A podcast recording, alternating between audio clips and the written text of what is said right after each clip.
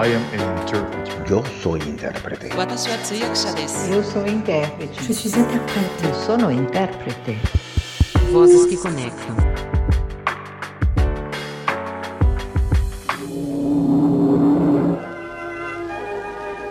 Attention! Tribunal! Judges from Britain, America, Russia, and France assemble in Nuremberg's courthouse. Empowered to impose sentence of death, or such punishment as it may consider just, the tribunal sits in judgment upon 20 leaders of the Nazi Party. This episode honors the interpreters who made interpreting history at the Nuremberg trials in 1945 and 1946. The Nuremberg Tribunal was established by the Allied powers to try the crimes committed by the Nazis during the Second World War. Hermann Wilhelm Goering. Thinner, and without the notorious medals, the once mighty Nazi number two still postures in the limelight. Bekenne mich im Sinne der Anklage nicht schuldig. Furious, the one-time Reichsmarshal shouts, I declare myself not guilty. And now, hence, For 10 months, a large number of interpreters achieved the breakthrough of the technique of simultaneous interpretation by interpreting in four languages English, Russian, German, and French. The exhibition One Trial Four Languages grew out of the research project of AIIC, the International Association of Conference Interpreters, and showcases the challenges faced by the pioneers of simultaneous interpretation. Join APIC President Laura Mortara for a conversation with the exhibition curator Elke Limberger Katsumi and Professor Francesca Gaiba, author of The Origins of Simultaneous Interpretation.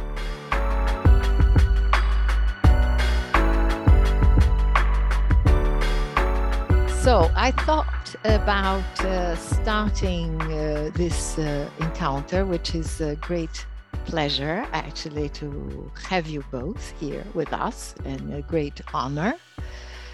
I must say that, first of all, we're very grateful that you've managed to adjust your busy schedules to be here with us today. And uh, it is a great pleasure to have you both and having you with us to celebrate our 50th anniversary.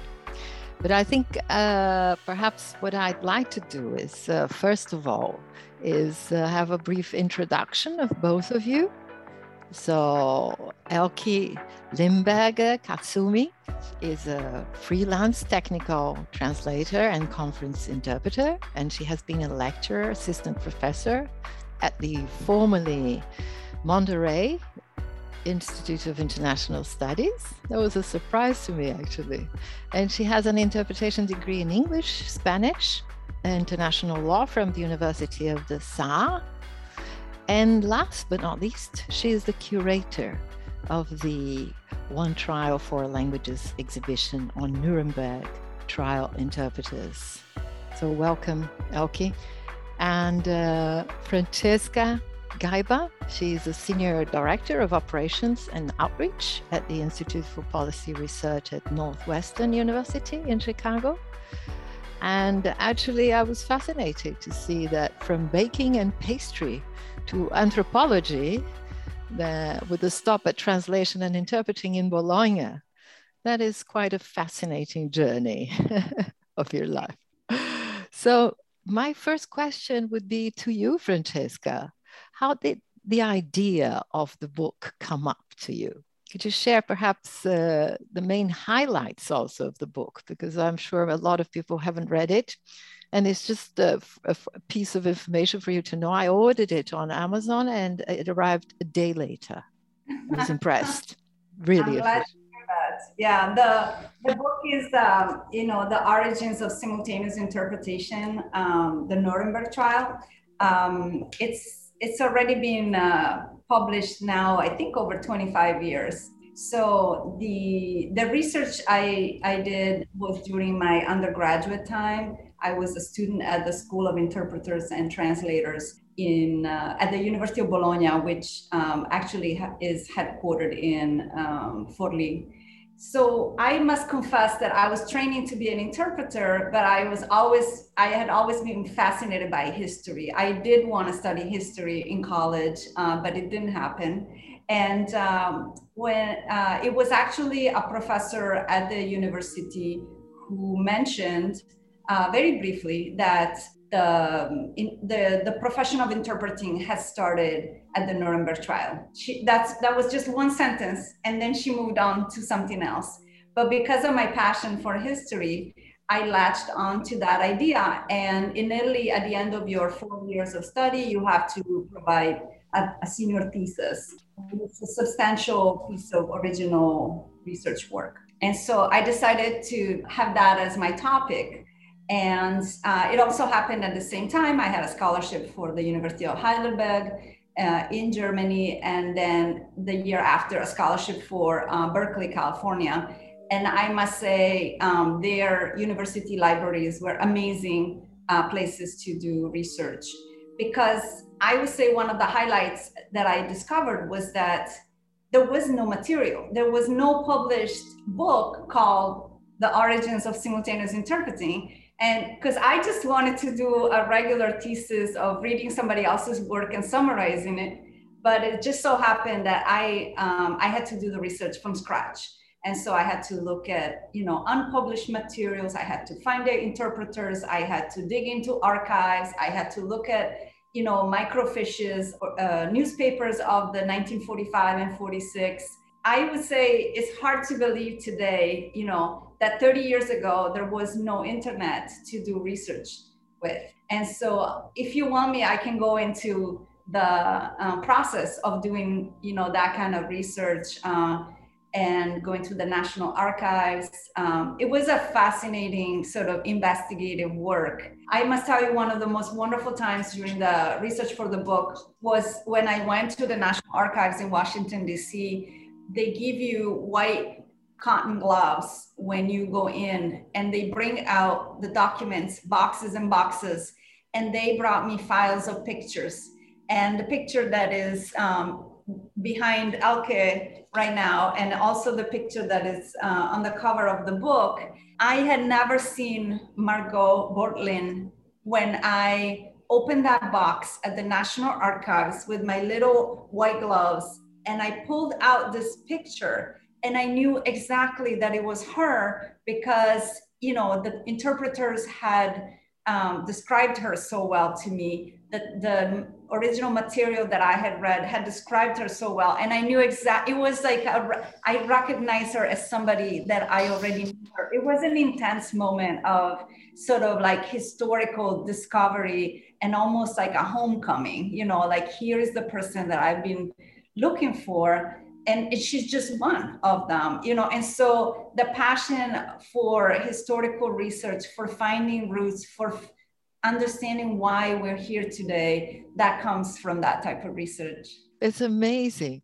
And then the, the biggest pleasure was actually finding some interpreters that were still living and were very passionate and committed to telling their story. You know, they couldn't believe that 50 years after the trial, nobody had asked them about their role in the in the trial. And they were so excited to participate in the research. They sent me a lot of material and we can talk about now that material has been digitized. So I want to let people know that that wonderful resources are available. You know, they are in digital format. You can contact me. I can give you access to everything that I have that went into this book. How wonderful. Based on this and uh, taking from there, I think a next question that comes up naturally to Elke and to you as well is uh, what was it like? I mean, because you basically based your research on oral history. And Elke had the pleasure of meeting some of the interpreters at the Nuremberg trial as well. So, Elke, could you tell us a little bit what, what it was like to meet those interpreters? Mm, generally, I'd underline what Francesca just said. Uh, they were very surprised that finally somebody came along and asked these questions. Francesca did an enormous job, and it is amazing what she did. I'm, I'm really, really very impressed. And if she hadn't done it at the time, we would have nothing at all because most of them are dead. And she was lucky enough to catch a few of them, at least towards the end of their lifespan. I met uh, Siegfried Ramler and I met uh, Richard Sonnenfeld and I met Marie-France Skuncke and I had a very long personal phone call with Peter Less. And then I met, as I said, some of the people who were prosecutors or lawyers or whatever at the trial. All of this because I'm in Nuremberg and because Nuremberg holds every now and then some commemorative event for the such anniversary and this and this connection with the trial and I interpret there. You know, you get into contact with people interpreting. and um, impressive, it was very impressive. They all were very strong personalities. I mean, not strong in a negative sense, but you know, they knew who they were and they were very convinced that they'd done the right thing. They've been through very many difficult phases in their lives. Of course, obviously, if you've been through Second World War and then at the trial, and then later on they did had very different careers. They had not very clear recollection of everything has to do with their age as well, of course. For some, it was just one phase among many phases, an important one, but um, one among many. And for others, it was very, very decisive. But all of these people were strong people with clear cut characters and uh, very impressive. And I'm, guess, I'm guessing that Francesca must have met many more of them during her research for the book. And uh, but I have one thing that uh, really struck me when I, I read things and I heard comments and interviews, etc., is they they did have a very interesting approach to how they dealt with their emotions, didn't they?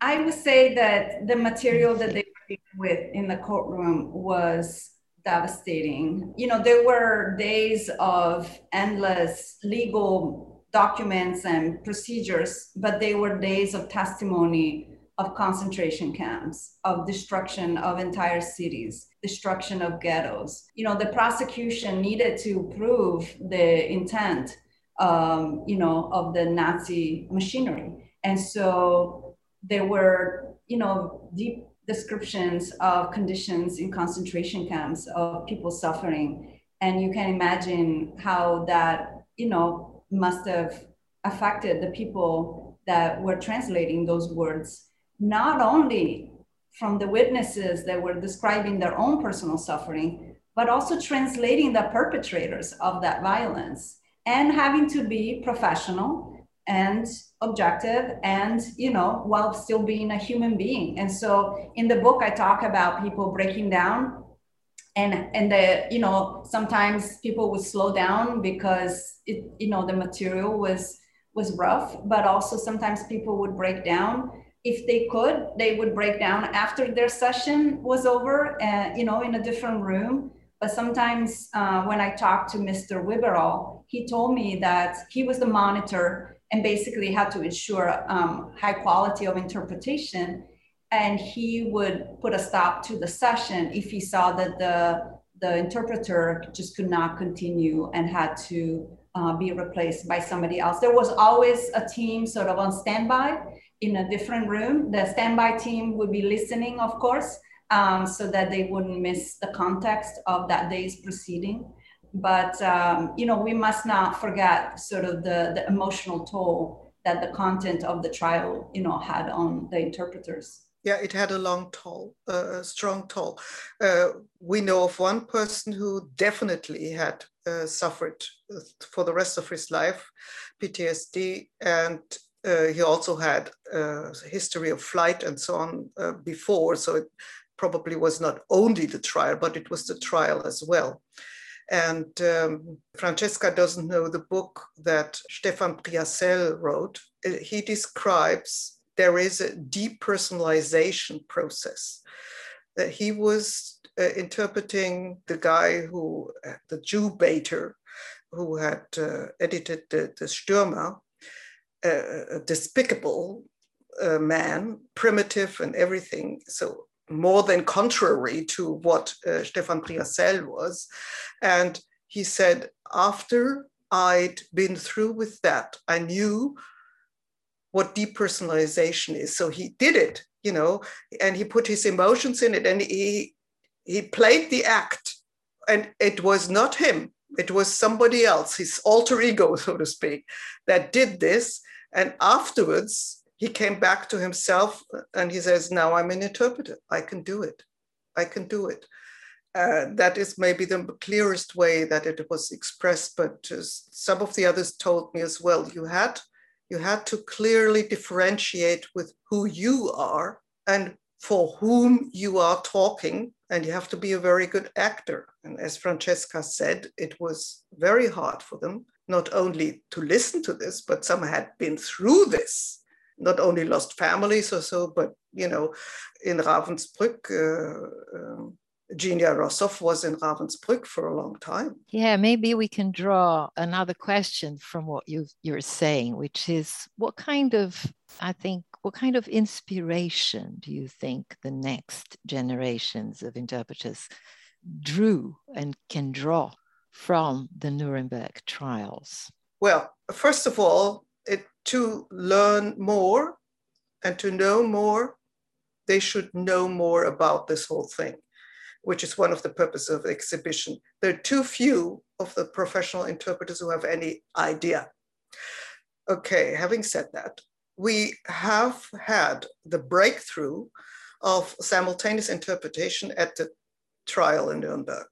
It existed before, but it was not the real thing um, we had these people who came from all walks of life and had have gone through many difficult phases. And they did the job of getting this trial across and making it a fair trial at any cost to their own emotions. They did it and there is an interesting point because I, I, mean, interpreting, simultaneous interpreting did exist before the Nuremberg trials. And uh, there is a book by Jesus, uh, Baigorri-Jalón, on which is exactly this. It's about from Paris to Nuremberg. So it's it's a, what happened before Nuremberg. What kind of simultaneous interpreting took place between Paris, the League of Nations, and Nuremberg? Um, I had some knowledge and information about what happened before Nuremberg, where the IBM system uh, that they called Filene Finlay was used. Um, you know, it was a system of microphone and headphones, basically very um, basic, but that it was used not for simultaneous as we know it today, but you know, the speaker would speak consecutive notes, and then all of the translations would be offered simultaneously to each other, but not to the original. That is one form um, that I found out was happening before. But uh, I'd love to hear, you know, more from Elke and anybody who's read the book about, you know, like uh, how much interpretation was happening before the Nuremberg trial. Um, definitely, the Nuremberg trial was the time when the world saw interpreting simultaneous interpreting happening in a way that had never been publicized before because of course you know it was such a, a media event at the time. Jesus did uh, enormous research. He also crawled through all kinds of archives and it's very impressive if you see uh, um, the notes on in, in his book. One thing you described at the league of nations and later on at ilo uh, ILO was very much a champion where they tried these things out at the time in Geneva. Was what you said, plus there was another version where every speaker had to hand in uh, the speech beforehand. It was translated in writing, and then at the same time as the speaker was speaking, the various interpreters, if you want to call them like that, sat in front of microphones and read the translation in their respective language. So they had the time saving aspect versus consecutive. But of course, there was absolutely no spontaneity. There was no discussion possible. And uh, we know what happens when you ask speakers to hand in speeches beforehand, you know. Um, so that was no i kind, don't. Could you please tell us about it? I never it never had happened it never happened to me. Yeah. I never And- got any speeches from speakers. Oh yeah that was not convincing people either. There were assessments and people were those who assessed it at ilo and the league of nations were not really impressed for various reasons that may be uh, valuable or not. And it wasn't really pursued much further there um, then other things happened, and the contract that first existed to install the system at ILO was never honored uh, because uh, I think there was some other inter- intervening event that then was more important or whatever. But one thing that nobody knows except Sergei Chernov and Jesus and myself, because I found it out, Sergei Chernov is a colleague from uh, who used to be, I think he's not anymore, IMF in, in Washington. And his hobby is the research of the simultaneous interpreting technologies. And there were three parallel developments one, the uh, Filene Finlay, one in the uh, USSR, and one by Siemens in Germany. And actually, Siemens was competing with Filene Finlay for selling it to the ILO. And Siemens equipped the Olympic Games in uh, Berlin and a, a so called World Power Conference in Berlin. Uh, Don't quote because I didn't look it up again. It was 1936, 37, or something like that. And there was also a World Advertising Conference in Berlin. And all of these three, according to what I found out, were interpreted simultaneously with the system, the equipment by Siemens, which was basically the same as Filene Finlay. There's, uh, there's some small differences. And if you look at our website, we also have the patent that Siemens published at the time. And obviously it worked, but I couldn't find a trace of who interpreted at the World Power Conference and how. And there was no photograph of the conference room, so you could find out whatever there was. Uh, but simultaneous was happening there. And the opening ceremony at the Olympic Games was also simultaneously interpreted. So we know that, but we won't find out much more, I'm sure of that. We've gone through the Siemens archives and found some of this technology stuff. Of course, the Siemens stuff could not be used in Nuremberg for obvious reasons, even if it had still existed. And the I think the IBM stuff had been used in Chicago by trade union assembly or something like that, where Dostert had heard about it and so on and so forth. So the interpreters are basically unknown of whoever used this anywhere. Uh, Nobody knows the interpreters. And uh, so we can't say anything about them. We can't say anything about how they were trained, whether they were trained.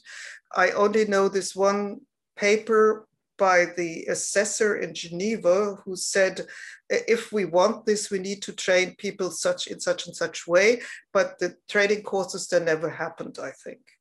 And the, the consecutive interpreters of the time were dead against it because it made them obsolete. Haha, what else is new? And um, there was this huge controversy also after the, uh, the, Nuremberg trials, than when it was started to be introduced in the United Nations, wh- whether it works or not. There is an article in the New York Times that appeared where this dealt was dealt with, where the consecutive people said that it would be damaging to the brain to do simultaneous and unhealthy, and it could never work, and so on and so forth. And well, we know how it all ended, but it was a very hard fight they put up, and it it is true, Nuremberg trial was the breakthrough, but not everybody loved it afterwards. Not everybody loved it. And as Francesca said already, some couldn't cope in Nuremberg either for uh, emotional reasons, but also some couldn't cope because of the interpreting technique. They just couldn't handle it for various reasons. Um, and now, of course, nobody can distinguish it was emotional or it was purely technical, or you cannot say that. But simultaneous was controversial. And today, remote is controversial. So never forget all the parallels that we have. And I think we could even, I even, I was even thinking that we could even uh, perhaps uh, benefit from those uh, comments and arguments uh, today when we try to explain, for, for example, to our clients that the cognitive load in remote interpretation is much higher. And maybe that could be an, an interesting argument from 1940 some say, okay, see, these people were doing the research and they were right to a certain extent. Is it? Yeah, it comes uh, something that I just just came about, and I just occurred to me here. I think what comes naturally here is what what actually was triggered by the interpretation in the Nuremberg trials. I mean, because uh, there were already some schools or one school, but I think the idea that international organizations could meet and uh, people could understand each other was very much somehow triggered by the Nuremberg trial phenomenon, don't you think? Definitely. Some of the interpreters, as Elke mentioned at the beginning of uh, this interview, and also it's in it's in my book briefly, sort of like what happened to the interpreters after the trial you know, some people changed careers and went on to become professors at universities and, you know, a, a variety of professions.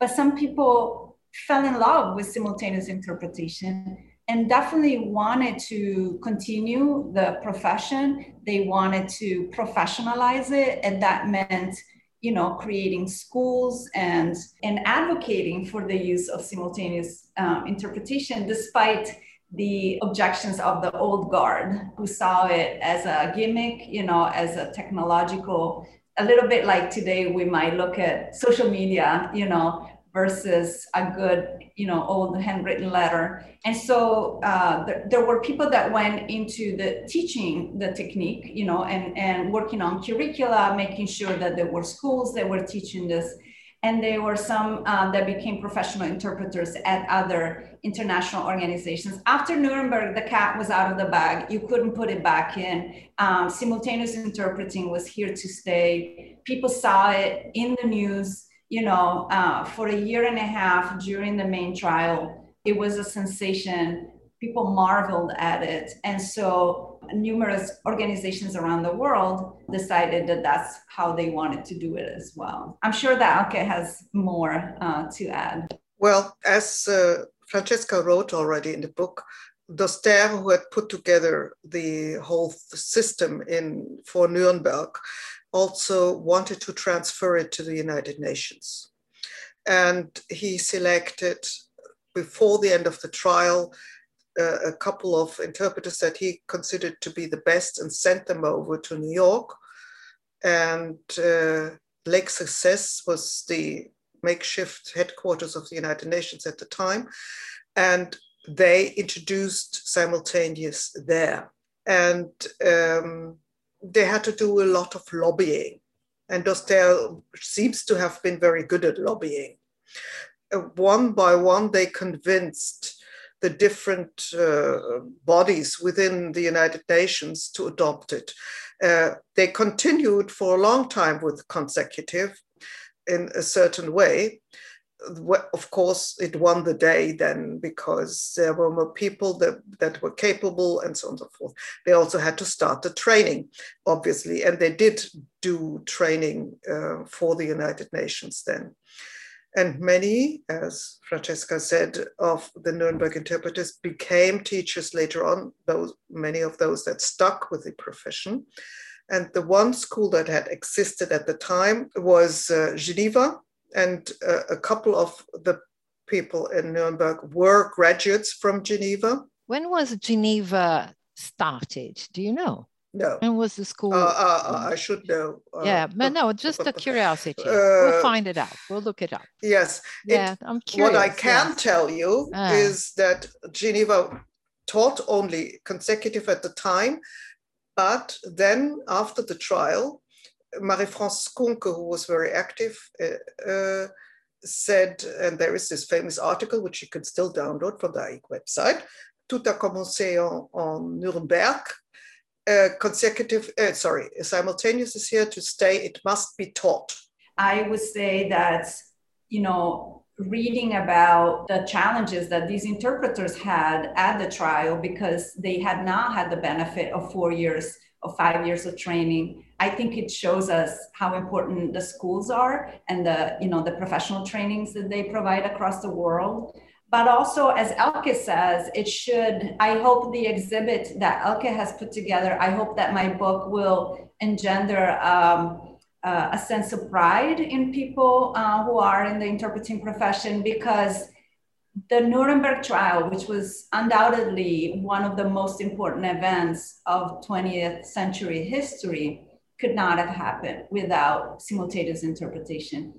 And countless historical events after that. And so, can you imagine what our laws would look like if we had not had that trial? And of course, you know, we can go into historical discussions about the controversies of victor's justice, but I don't think there's anybody who would not agree that it was a fundamental event in our jurisprudence um, and in so many other ways. And so, interpreters were an essential part of that. You know, it would not have happened if it had not been for professional um, interpretation. Professional in quotes, because the profession was just nascent at the time. So yes, so that that that's what I would um, suggest to people that are looking at the exhibits, that are reading the book, is to know your history and sort of be proud of what has been accomplished. Absolutely. I think uh, pride is a perfect word to put it. Yeah. To, to, describe it because I think we we should only be proud of of them or of their work and how they started it. everybody should come and join us and Yeah. join forces. And uh, we have, I know we're running out of time, but uh, we need to mention the third aspect of uh, what Francesca started and I continued, not only I, my colleagues and myself. We have this to pay credit to our peer pioneers, to pay credit to these people who did it, who made it happen. We need this to become aware of who we are, where we're coming from. But we also need it so others understand who we are and where we're coming from. This is good for interpreters to learn about it, but it is just as important that we use this to reach out and try to teach or to, to explain to the general public what is it all about and how did it start. So the combination of this very important event and the fact that the Nuremberg trials are so well known is the right thing to seize attention, to catch people. And therefore, we have this exhibition. We didn't write a book. We want to have this exhibition, show all of this, and make people come, come, interpreters and non interpreters, especially non interpreters, come, look, read, be surprised, and learn. And for all of those events where we that have taken place so far, we know that it helped greatly to increase appreciation for the interpreters and their work. And that's what we have to continue. Excellent. That's a, an excellent uh, message to leave everyone with. As a, and a, as a last point, is there anything else you would like to say to our APIC members on our on the occasion of our 50th anniversary? My message is congratulations on the anniversary. Uh, it's wonderful to see sort of professional organizations thrive and continue and have, you know, members that are uh, interested in getting together and continuing their profession making you know working conditions better like elke was describing some of the things that people struggle with and uh, i am so happy to have been able to contribute something to the knowledge about the profession i love the the research i love the nuremberg trial the the contribution of the interpreters. And so I just want to wish everybody uh, well, you know, and uh, fun in their profession and the chance to see the exhibit called One Trial Four Languages. It really is an amazing thing. I can't wait to see. I saw it in pictures, but not yet in person. So I can't wait. Well, one point we haven't touched upon was that many of the Nuremberg interpreters, or yeah, many, I think, not just a few, became founding members of AIIC. When as the same thing is happening now again, at the time after the trial, some continued in interpreting. The interpreting became progressively uh, simultaneous, and the working conditions were atrocious. And because this could not continue, they many interpreters thought we've got to form an association in order to defend our health, our working conditions. And they got together and formed AIIC, among them many Nuremberg interpreters, Uh, also for the following years in leading positions. And therefore, AIIC could be considered like the mental successor of, of the spirit of the Nuremberg interpreters. And it was important and it is still is because we're doing the same thing again, the transformation. And we need strong associations. And fortunately, nowadays, these associations already exist. And we need the World Association because we are international, of course, obviously, and we need national ones because the markets are local and international your market in Brazil is very different from the market in, in Germany and so on. And you have to analyze the needs uh, in your market and the responses that are required in order to be able to maintain high quality interpreting and the health, physical and mental health of the people that are doing it the answers that you might give might be partially different from the answers that another country might give because the needs are different. And this can only be done together, only with a strong association. And associations like APIC, who have presidents like you, can be very fortunate. Congratulations to APIC's 50 years and you as a president. Thank you very much. That's very flattering, Elke. And I, I think we actually have uh, come to an end. And I would like to thank you very, very much for your time, for sharing, for your generosity of sharing so much knowledge, so much experience, and your great backgrounds to be with us. And uh, I think everybody will certainly benefit a lot from this this conversation. And it's been an immense pleasure to have been able to be with both of you and to have met you, Francesca. Thank you. Thank you all. This has been great. I so appreciate your invitation. Thank you as Thank well. You. It was a great opportunity, great uh, opportunity. to be able to talk about these things. Thank you very much. Thank, Thank you. you very much. It's been a great pleasure. bye bye.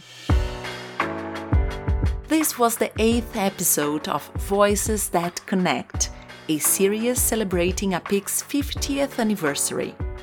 Moderator Laura Mortara.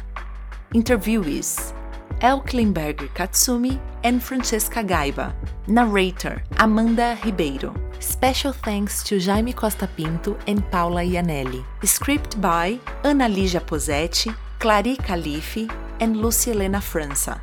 Archive credits British Pate. Voices used in the introduction Ana Lígia Posetti, Clary Calife, Heriberto Freitas, Laura Mortara, Lúcia Helena França e Paulo Liégio. Produced by MJ Podcasts and Communications. Organizer, APIC.